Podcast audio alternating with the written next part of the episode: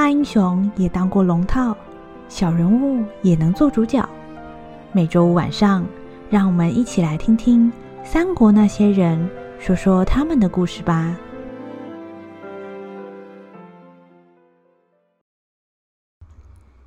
第十一集，那个在世张良。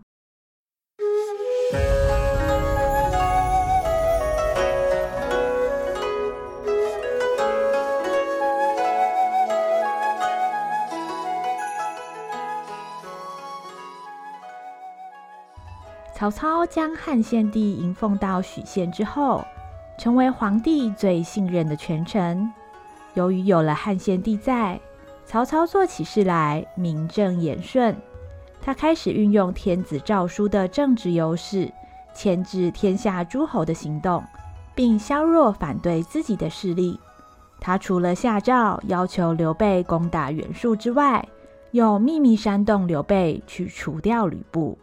刘备、吕布和袁术就这样被拉进了互相攻伐的漩涡之中。而当时极力主张曹操迎奉天子的，正是曹操身边首席的谋士荀彧。在下名叫荀彧，字文若，是颍川郡颍阴县人士，家族世世代代皆是书香门第。家父荀滚曾担任济南相。而祖父荀爽，则担任过司空。家里的教育一向都是要我们奋发上进，手不释卷，将来才能熟世继人，为国家尽一己之力啊！颍川荀氏是东汉有名的世家大族，荀彧从小受到良好的教育熏陶，奋发向上，学习古圣先贤之道，也一直希望把自己所学到的知识。贡献给国家社会。长大之后的荀彧才名远播，南阳的名士何勇对于荀彧非常赞赏，给了他“王佐之才”这样的评价，认为他的才干出众，是足以辅佐君王的。后来，荀彧开始在朝为官，由于学富五车，加上品德高洁，被朝廷封为守宫令。掌管御用的笔墨文具以及尚书台财务相关管理事项。当时还是汉灵帝在位的时候，荀彧原本以为自己会像父亲或是叔父一样，一路在朝廷做官，直到告老还乡。桓帝和灵帝二位先帝，冒犯地说，实在不能算是贤明之君。当初担任守宫令的时候。我第一次发现，原来朝廷里是这样的混乱。宦官十常侍和外戚大将军两方势力彼此争斗，先帝也无力掌管，黎民百姓生活在水火之中。那时，我和我的侄子荀攸就立下誓言：我们以后一定要想办法改善这样的情况。荀彧和荀攸虽然辈分上是叔侄。然而，他们不但年龄相近，感情更像是兄弟一样。两人的志向更是雷同。他们希望未来可以争取朝廷的重要官职，借以改变朝廷的乱象。但是世事难料，西凉刺史董卓进京肆虐，不但杀害朝廷命官，更擅自废黜皇帝。两人的梦想就这样硬生生被董卓这个魔王给击碎了。董卓这个奸贼，专权乱政，祸国殃民。朝廷内敢于反抗的人，不是遭到杀害，就是被捕下狱。唉，甚至连我的侄子荀攸，也因为参与反抗董卓的行动，被他们抓了起来。我那时气愤极了，一度也想找机会去刺杀董卓。不成功便成仁。但是后来我冷静下来，仔细思索，如果我为了逞一夫之勇而丧失生命的话，不但救不了荀攸，甚至我们颍川的乡亲父老也会受到我的连累。所以，我最后选择了辞官，离开朝廷，想要投效天下有志的英雄，一同反抗董卓。当时四世三公的袁绍。高举讨伐国贼的旗帜，我觉得，如果投靠袁绍，也许就有机会打倒董卓，救荀攸出来了。荀彧前往冀州投效袁绍的阵营。由于荀彧在当时是世人翘楚，颇有名气，袁绍知道荀彧来投，大喜过望，立刻将荀彧奉为上宾。荀彧也对袁绍充满了期待。然而，十八路诸侯表面讨董，实际上只为壮大自己，这样的状况让荀彧是大失所望。他认为袁绍徒有虚名，并非值得投效的对象。于是便挂冠求去。董卓败亡之后，荀攸幸运地从牢狱之中被释放。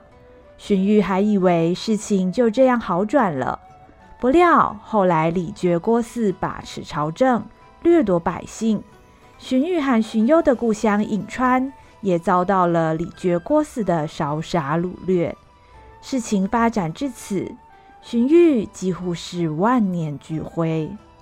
就在这个时候，另一个特别的人吸引了荀彧的注意。我在冀州的时候，听闻有一个叫曹操的人，在兖州招贤纳士。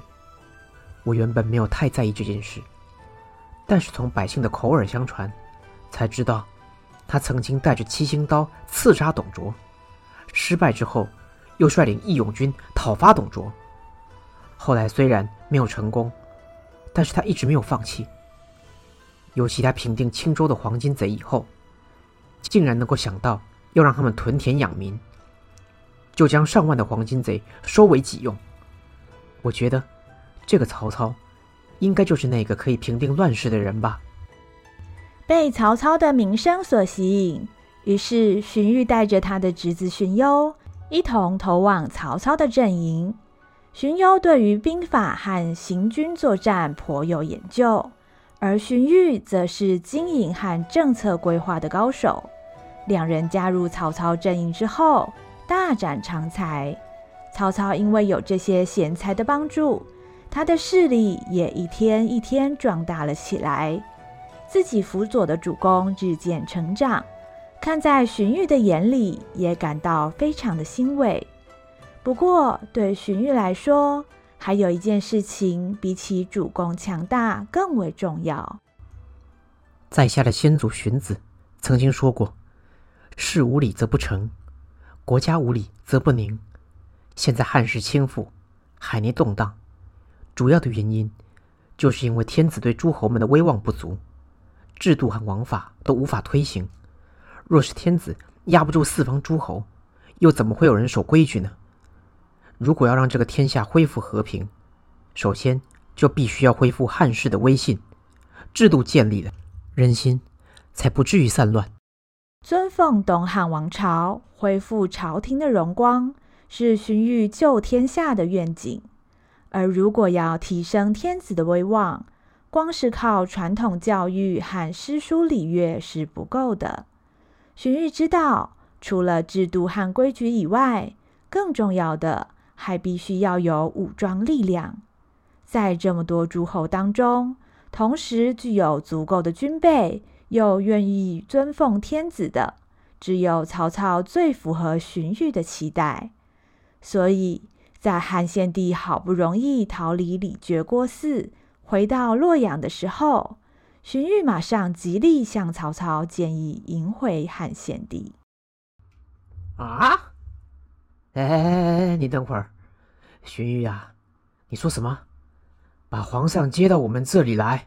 是我没听错吧？你，主公没有听错。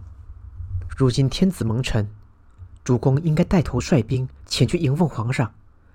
尊奉天子是人民的期望，如果主公不把握时机，其他人就要来抢皇上了。哎，嗯，不对吧？把皇上接来我们这里。呃，之后他就要对我们发号施令，呃，那我们是听他的，啊，还是不听他的呀？呃，如果皇上跟我们意见不合的话，呃，那不是弄得一裤子大便吗？现在皇上刚回到洛阳，可以说是颠沛流离、穷途末路。主公在这个时候以救星的姿态现身，皇上一定非常感动。加上主公文武全才，正是皇上此刻最需要的国家栋梁。如此一来，主公做的决定，皇上必然会支持。而主公有皇上的支持，未来主公就代表朝廷，诸侯们不敢公然反对，因为如果反对朝廷，他们就变成逆贼，而主公就永远师出有名，无往不利。曹操考虑良久之后，决定听从荀彧的建议，前往洛阳迎奉汉献帝。当曹操的军队到达洛阳的时候，所见到的场景是他们从来没有想象过的。哦，回想起来，自俺大娘胎出生以来，还是第一回在那么近的距离看到皇帝。不过，跟俺想象的样子，啊，那是差了十万八千里啊！皇上看来不过十来岁，跟俺的儿子差不多大小。那个头冠呐，根本就太大了，龙袍的也脏兮兮的。更夸张的是。皇上不是坐在龙椅上面，而是坐在石头上面夜见百官呐、啊。哎，你也知道，洛阳烧得七七八八，皇上啊，连个遮风挡雨的房子也没有啊。那个棚子用树枝和荆棘搭起来，看起来好像猪圈一样。洛阳被董卓一把火烧得焦黑，宫殿根本不复存在，街道上也长满了杂草，一片荒芜。汉献帝和百官只能剥树皮和采草根来吃，一个个饿得面黄肌瘦。而曹操的到来，对于汉献帝和百官而言，可谓是久旱逢甘霖。正在此时，有人通报李傕郭汜的军队已经追到洛阳来了。汉献帝和百官吓得面色如土，反观曹操却一派轻松。他早就已经吩咐了手下的猛将们做好准备，而荀彧面对曾经屠杀自己故乡颍川的仇人李傕和郭汜，他也布下了天罗地网，准备给李郭二人来一个迎头痛击。咦，你有没有听过前阵子新来那个许褚许将军呢、听说他身高八尺，腰大十围，那个手臂呀、啊。比我的腿还要粗哎！嘿嘿，你才知道啊！跟你说，那一天我亲眼看到的，呃，许褚许将军呐，还没加入我们军队之前呐，曾经跟典韦将军狠狠对打过一整天，也不分胜负哦。跟典韦将军打一整天？你开玩笑吧？你又不是不知道典韦将军有多厉害。跟吕布军对战那一次，他单枪匹马救主公出来。手上那个铁戟是神挡杀神，佛挡杀佛的耶！哎，我骗你干什么啦？而且听说他力气超大，一次哦可以拉住两头牛哦。哎，总之我不信啦，没有亲眼见识到的话哦，典韦将军永远是我心目中的第一猛将啊！就在此时，远方大队人马涌现，李傕郭汜的军队已经来到距离洛阳城不远处。领头的两位将领是李傕的侄子李先汉李别，他们凶神恶煞一般，手上锋利的长枪令人望而生畏。背后的军队主力是西凉来的骑兵队，个个骁勇善战。两位贤侄，给我把那个皇上给抓回来，之后有你们好处。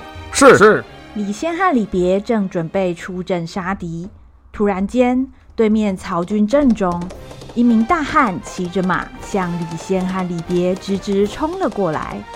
大汉的体型魁梧，手里提着一把巨大的战锤，夹带拔山倒树一般的气势，对着李先当头就是一锤。李先举起长枪抵挡，想不到这名大汉力大无穷，李先被一锤砸落了马下，连长枪也被砸到弯曲变形。李别见状，大吃一惊，举起长枪向大汉刺了过去。没想到大汉伸出了他粗壮的臂膀，向前一抓一扯，李别连人带枪被大汉直接从马背上拉了过去，轰的一声摔出了几丈之外。嗯，我就是乔县最强的勇士许褚，有胆的都不要跑。嗯，好，好恐怖啊！快逃啊！呃，老李，现在怎么办呢？什么怎么办？他妈的，快撤啊！呃，快跑，快跑，快射，快射啊！哇，许褚将军真的是太威猛了！哎，典韦将军呐，我可不可以问你一个问题啊？嗯，好啊，给你问。呃，我们那个营的想问你啊，呃，如果许褚将军跟你打的话，到底谁会赢啊？嗯，我不知道。不过如果许褚将军跟你们打的话，那一定是他赢啊。呃，典韦将军，你就不要笑我们了啦。不是你们自己要问的吗？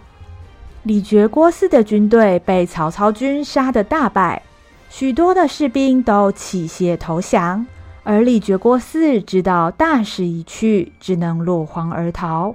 后来双双被朝廷捕获斩首，结束了他们的恐怖统治。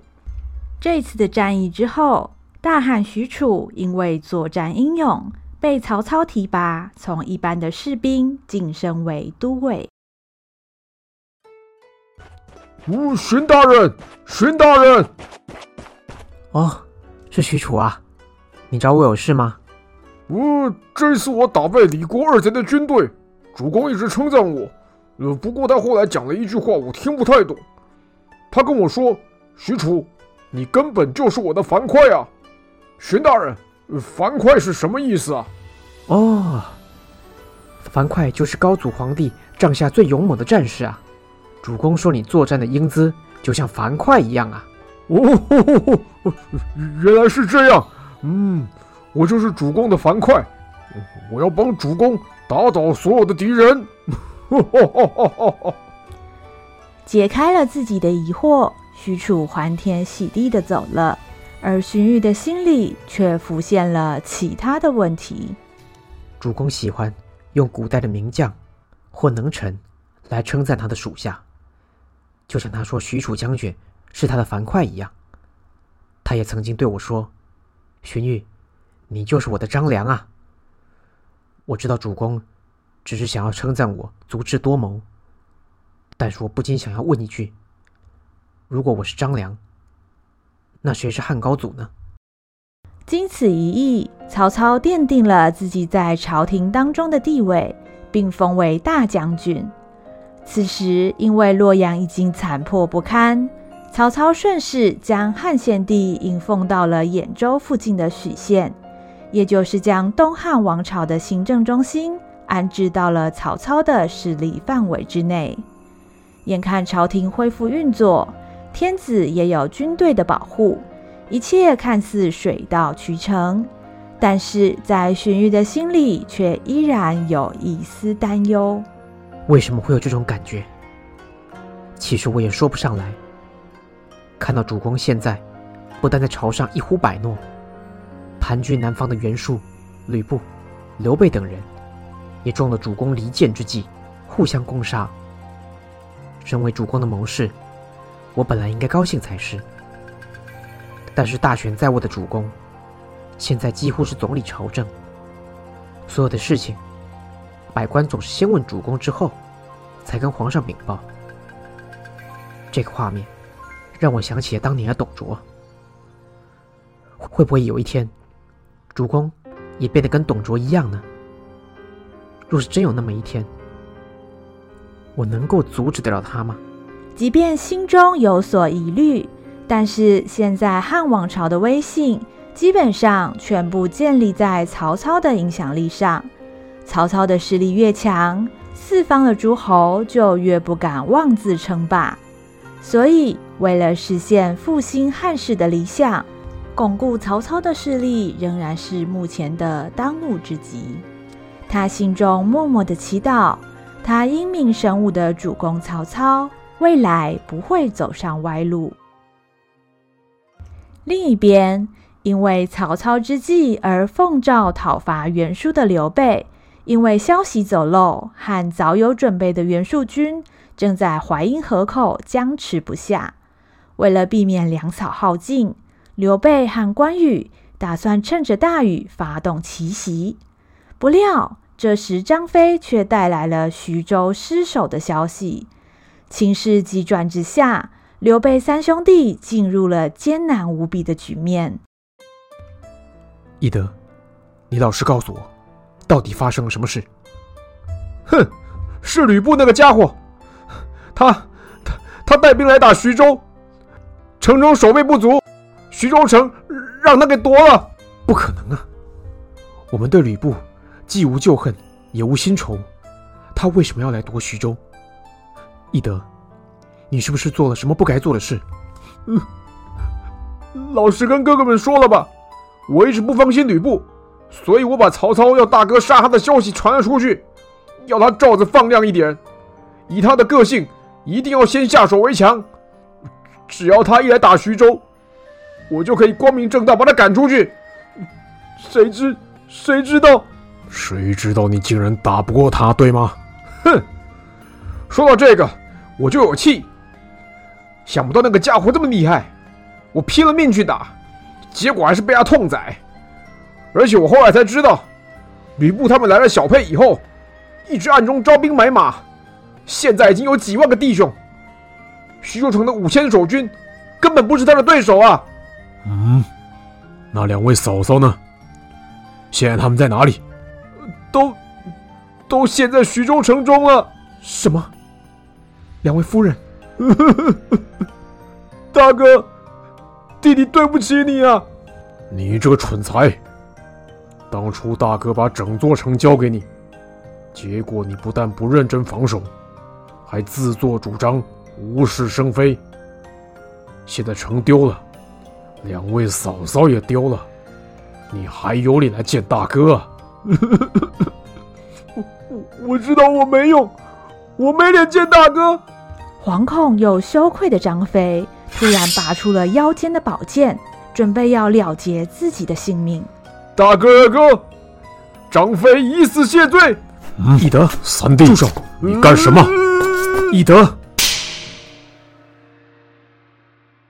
一向温和的刘备忽然狠狠朝张飞的脸上打了好大一记耳光，这使得张飞和关羽一下都呆住了。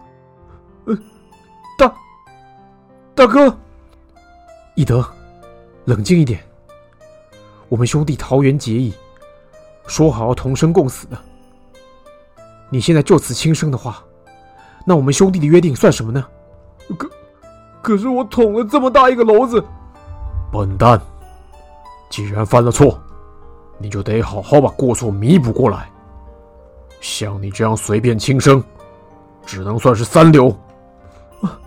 二哥，城池没了，再打回来就好。反正徐州城本来也不是我们的。至于两位夫人，我想吕布虽然攻打徐州城，主要可能也是为了争地盘，不至于伤害我的家眷。而且他身边还有他的军师公台先生在，他是个明理的人，我们在设法跟他交涉，请他把家眷还给我们就是了。大哥。你你不怪我吗？嗯，我知道你是担心吕布害我，大哥不怪你。可是大哥要你记住，下次无论如何不可以自作主张，有事一定要跟大哥商量。只要我们三兄弟在一起，没有什么事是不能解决的。大哥，二哥，三弟的，谢谢大哥，你起来，不要哭了。兄弟的感情远比城池更为重要。只要三人同心，他们相信可以克服一切的困难。但是，就算如此，三人还是必须面对眼前最急迫的问题，那就是徐州已失，大家现在应该何去何从呢？大哥，现在无处容身，如果军心散乱，可能会激起兵变，这可如何是好啊？眼下袁术军坚守不战，我们不能在这里耗下去。吕布虽然夺了徐州城，但是徐州一共有六个郡，离我们最近的是广陵郡。趁着我们现在还有战斗力，不如往东先去把广陵郡抢回来，先让我们的大军暂时安置，之后再做打算了。嗯，看来只能如此了。计划已定。刘备三兄弟拔营收兵，准备回攻东边的广陵郡，以取得栖身之所。连日不停作战，所有的士兵都又伤又累，加上徐州主城丢失的消息不胫而走，刘备的军中弥漫着焦虑和骚动，士气也越来越低落。刘备军放弃进攻南阳，改为往东而去的消息，很快就传到了袁术的耳朵里。一向精于计算的袁术，自然不会放弃这个机会，立刻找了他的谋士严相讨论下一步的计划。刘备急于撤兵，必然是粮草用尽，只是他为何不发动奇袭，速战速决？反而要转往东边呢？严相，你看这是怎么回事？回禀主公，依据探马回报，刘备所提领的徐州，今日发生窝里反，被吕布给夺了。在下认为，刘备向东是为了抢回根据地，以免大军无处容身，活活饿死啊！哦，原来是这样啊！可真是天助我也！像刘备这种人，一定会是我取天下的绊脚石。他现在无家可归，只能露宿街头。那我不妨帮他一把，让他横死街头。主公英明。既然刘备向东而去，主公不妨让纪灵将军率兵尾随其后。等刘备在广陵郡跟人家打起来的时候，让纪将军横空杀出，事成可灭刘备主力；事不成，则劫刘备营寨。如此，纵然刘备有上天入地之能，在主公的面前，他也得含恨呐、嗯，妙计，严相，你立刻着手去办，然后顺便带点金银和马匹送去给吕布。叫他提刘备的头来给我，反正他都已经跟刘备开打了，让他一不做二不休，干脆把刘备灭了。我要看看刘备这个家伙怎么死。对了，顺便叫人帮我准备点蜂蜜水来，我口渴了。在下遵命。